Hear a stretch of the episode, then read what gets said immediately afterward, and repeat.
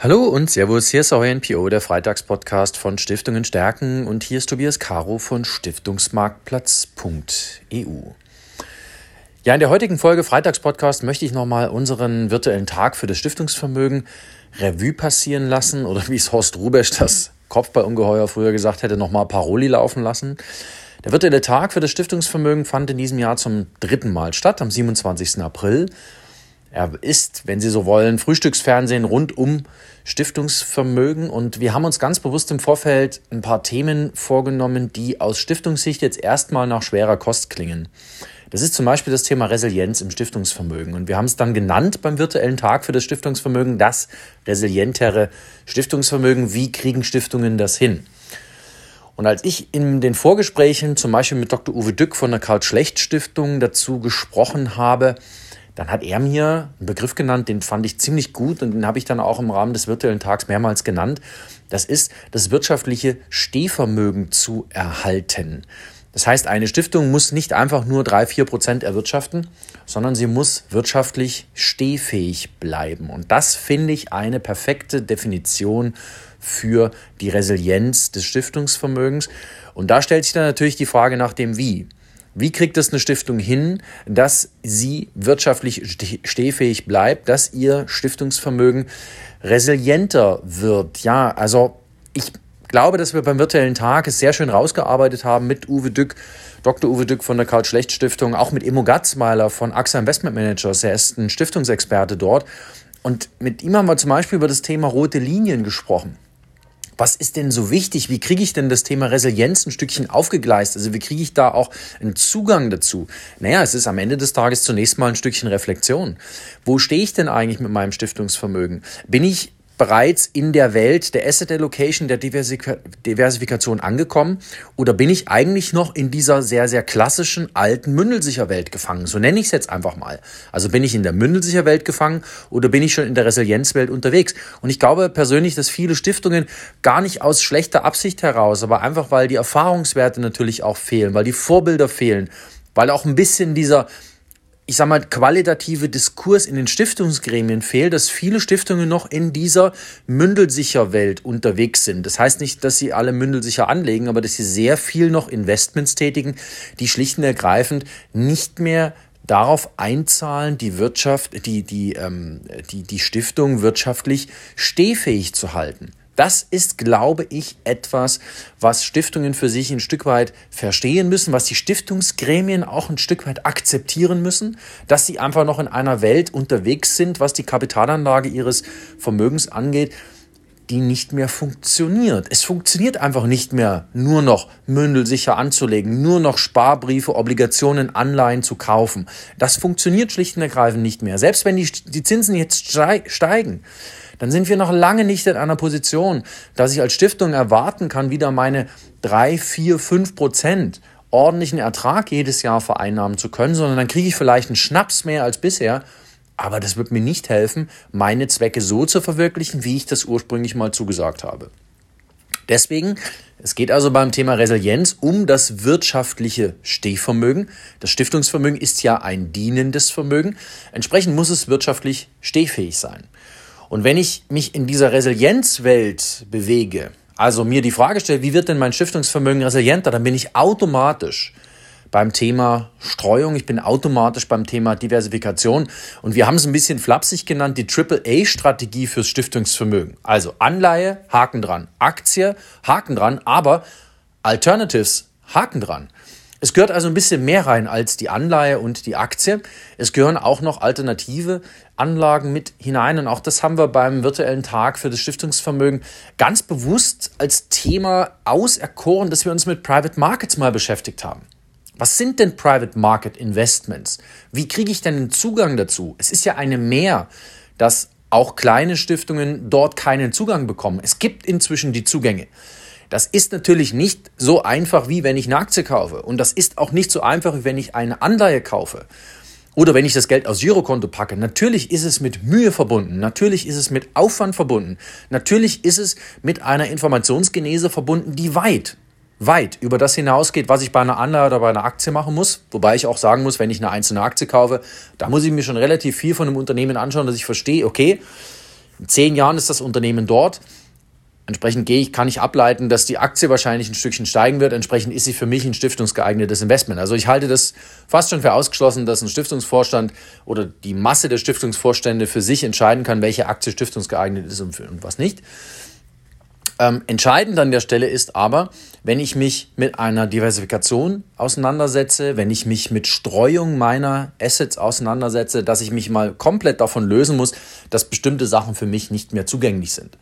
Sie sind zugänglich, aber vielleicht nicht mehr direkt. Also eine Brücke, ein Infrastrukturprojekt zu kaufen, daneben eine Aktie, daneben eine andere, da wäre ich an mehreren Punkten inzwischen scheitern.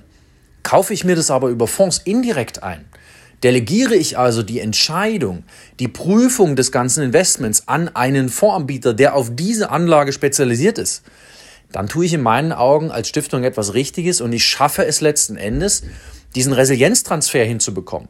Ich bin ja als Stiftung gefordert zu sagen, okay, wenn ich ein resilienteres Stiftungsvermögen schaffen möchte, wenn ich die wirtschaftliche Stehkraft meines Stiftungsvermögens erhalten will, vielleicht sogar verbessern will, ich aber selber dazu nicht in der Lage bin, mangels Know-how, mangels zeitlichen und fachlichen Ressourcen, das kann ja alles sein und das ist alles nur menschlich und nachvollziehbar, dann muss ich es delegieren. Dann muss ich an spezialisierte Anbieter gehen. In der Regel bieten diese Anbieter dann Fonds an und ich muss mich dann mit diesen Fonds auseinandersetzen. Und natürlich, die Hürden sind ein bisschen höher. Aber ähm, ich kann als Pferd, ich kann ein Pferd auch dahin trainieren, dass es höhere Hürden überspringt. Entsprechend muss ein Stiftungsvorstand, müssen Stiftungsgremien sich auch ein Stück weit ausprobieren, auch ein Stück weit neu erfinden, ähm, dieses ganze Thema Resilienz ein Stück weit mehr zu durchsteigen und auch letzten Endes als Ziel in die Zielsystematik rund um ihr Stiftungsvermögen fest mit aufzunehmen. Denn es nützt ihnen ja nichts, wenn ab 1.7.2023 die Business Judgment Rule gilt, sie dort alle einen Haken dran machen im Sinne von, ja klar, Wohle der Stiftung, das ist uns allen wichtig, das dann aber nicht mit Leben gefüllt wird durch die Kapitalanlage, die Kapitalanlage also nicht das mitbringt, was sie für ihre Stiftung einmal als Ziel definiert haben und was sie letzten Endes dann auch brauchen, um ihre Zwecke zu verwirklichen ein Riesenproblem.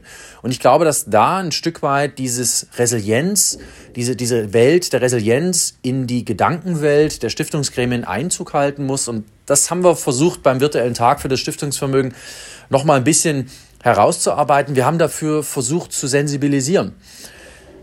Denn ich weiß ganz genau, dass das äh, vielleicht ein, ein, Begriff ist, der für viele ja auf einer persönlichen Ebene wichtiger ist. Aber Resilienz im Stiftungsvermögen hat sicherlich viel damit zu tun, dass ich dort auch natürlich als Stiftungsverantwortlicher ein bisschen was mitbringen muss, dass ich mich dort selber ein Stück weit mehr einbringen muss. Und natürlich, die Business Judgment Rule verlangt das von Ihnen. Die verlangt, dass Sie sich mit der Kapitalanlage ein Stückchen mehr beschäftigen.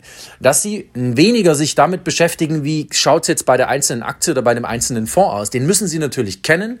Sie müssen Ihre Zielsystematik formulieren und Sie müssen das, was der Fonds an Leistungscharakteristika mitbringt, abgleichen immer im Portfolio-Kontext. Also ein Fonds ist niemals die eierlegende Wollmilchsau, ein Portfolio von verschiedenen Fonds vielleicht schon. Diesen Weg, den müssen Sie als Stiftungsverantwortliche künftig sehr wahrscheinlich gehen. Und dann geht es aber darum, das Ganze zu kontrollieren.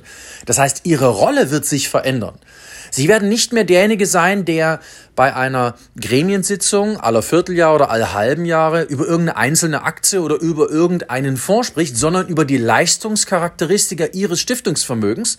Und dann geht es am Ende des Tages darum, okay, welches der getätigten Investments hat nicht mehr auf die gewünschten Leistungscharakteristika eingezahlt und wo müssen wir diskutieren und wo müssen wir uns gegebenenfalls trennen? Das heißt, der Diskurs rund um die Veranlagung des Stiftungsvermögens wird sich ein Stück weit verändern, wenn Sie neben Rendite, neben Nachhaltigkeit, äh, neben von mir aus auch Sicherheit, auch diesen Themenkomplex Resilienz ganz fest in Ihre Zielsystematik verankern. Der ganze Diskurs wird ein anderer sein, weil er ein anderer sein muss, wir leben nun mal nicht in Zeiten, die normal sind. Wir leben in Zeiten, in denen ich, wenn ich einen Fernseher anmache, jeden Tag irgendwelche Kriegsnachrichten habe. Ich habe irgendwelche Nachrichten von einer Corona-Pandemie, die vielleicht nochmal im Herbst neu auf uns zukommt.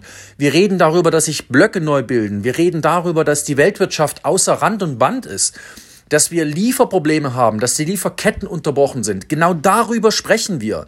Darüber unterhalten wir uns und dann sprechen wir natürlich auch über demografische Herausforderungen. Wir sprechen darüber, dass sich die Prosperität verlagert, dass wir in Deutschland ganz spezielle Probleme haben, zum Beispiel was den Fachkräftemangel angeht. Das sind Dinge, die werden künftig im Stiftungsvermögen abgebildet werden müssen. Und sie werden abgebildet werden etwa durch eine breitere Diversifikation, dass man sich ein Stückchen frei macht vom Home Bias, dass man sich frei macht vom Kalenderjahres-Bias, dass man sich auch ein Stück weit frei macht von, ich sag mal, der Asset, dem Assetklassen-Bias, den man als Stiftung mitgebracht hat, dass man einfach sich ein bisschen wegbewegt von der Anleihe und von der Aktie, höhere Aktienquote, okay, aber das Thema alternative Anlagen darf ich nicht außen vor lassen. Und dass ich mir vielleicht das eine oder andere Vorbild suche. Und ich finde natürlich einige Vorbilder in Deutschland. Wir hatten nicht umsonst die Karl Zeiss Stiftung mit Hannes Banzaf mit dabei beim dritten virtuellen Tag für das Stiftungsvermögen, der uns mal reinschauen hat lassen. Wie macht das denn eigentlich die Karl Zeiss Stiftung bei ihrem Private Market Investments? Warum widmen die sich dieser Anlageklasse? Wie gehen sie dort vor? Und was bedeutet es, wenn ich als Stiftung das Thema Private Market Investments für mich entdecke und dann auch entsprechend nutze.